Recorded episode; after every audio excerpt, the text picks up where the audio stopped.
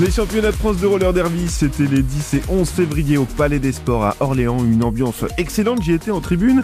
Et sur le parquet, pour autant, les joueuses ont joué des coudes sur euh, le parquet, le track, comme on dit en roller derby. Extrêmement distrayant hein, comme pratique. Et j'ai même compris les règles et j'accueille eh bien Emeline Guéméné, joueuse des Simone. Bonjour Emeline.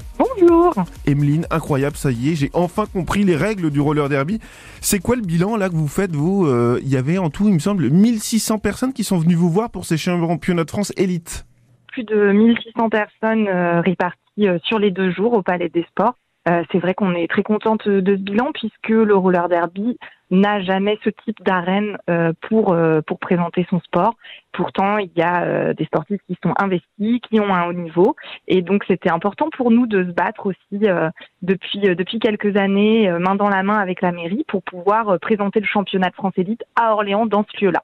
Emeline, vous avez pu euh, vous, vous frotter au meilleur. Moi, j'ai assisté au match que vous avez fait euh, contre les Nothing Toulouse, l'équipe de Toulouse, qui est, je crois, la meilleure équipe française. Alors actuellement, oui, elles sont euh, encore première, première française et quatrième européenne. C'était un gros challenge pour notre équipe puisque nous, on est septième française et à peu près cinquantième européenne. Donc, il y a un gap de niveau. on avait un petit peu peur de ce match, mais en même temps, on se disait que c'était une chance d'affronter les meilleurs, une chance que toutes les équipes n'ont pas. Et c'était très dur. C'était un match physique, mais c'était aussi un match euh, chouette et enrichissant où on a pu, euh, même si on n'a pas marqué euh, beaucoup de points, donner du bon derby parce que quand on est face à une équipe de ce niveau-là, bah, ça relève aussi notre niveau. On va dire, on donne le meilleur, le meilleur de ce qu'on a. Oui, et puis vous apprenez du coup euh, face au meilleur. Moi, il y a une joueuse qui m'a particulièrement étonné, c'était Trash Panda, c'était la, la jammeuse de, de l'équipe de Nothing Toulouse. Vous aussi, vous êtes jammeuse. La jammeuse, c'est la personne qui doit tourner autour de la piste ovale pour faire marquer des points à son équipe. Alors, on marque des points avec euh, notre propre corps en dépassant les hanches des joueuses adverses.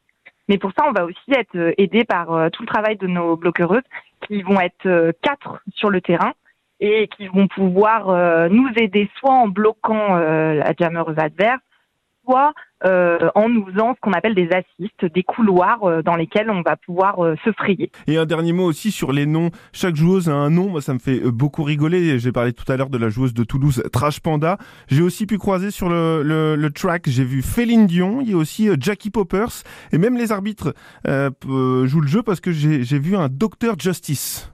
Tout le monde peut choisir une identité sur le terrain, être euh, quelqu'un d'autre. Ça peut venir d'un surnom, ça peut venir de son métier, ça peut venir de plein de choses. Et c'est un flux, par exemple, vous, vous, votre surnom, c'est Décib L, Décibel, L, H-E, 2 L à l'anglaise.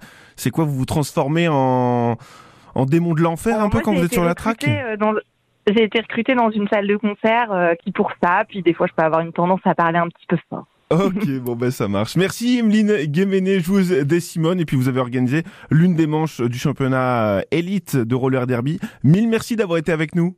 Eh ben, merci beaucoup, merci d'avoir mis en lumière euh, notre sport euh, ainsi. C'est aussi euh, grâce à vous qu'on a pu permettre de, de faire découvrir ce sport à beaucoup de gens qui n'avaient pas l'habitude et qui ne connaissaient pas. Et ça, pour nous, c'était aussi important dans le fait d'avoir un palais des sports. C'était faire découvrir notre sport à des gens qui ne le connaissent pas et à d'autres qui le pratiquent habituellement.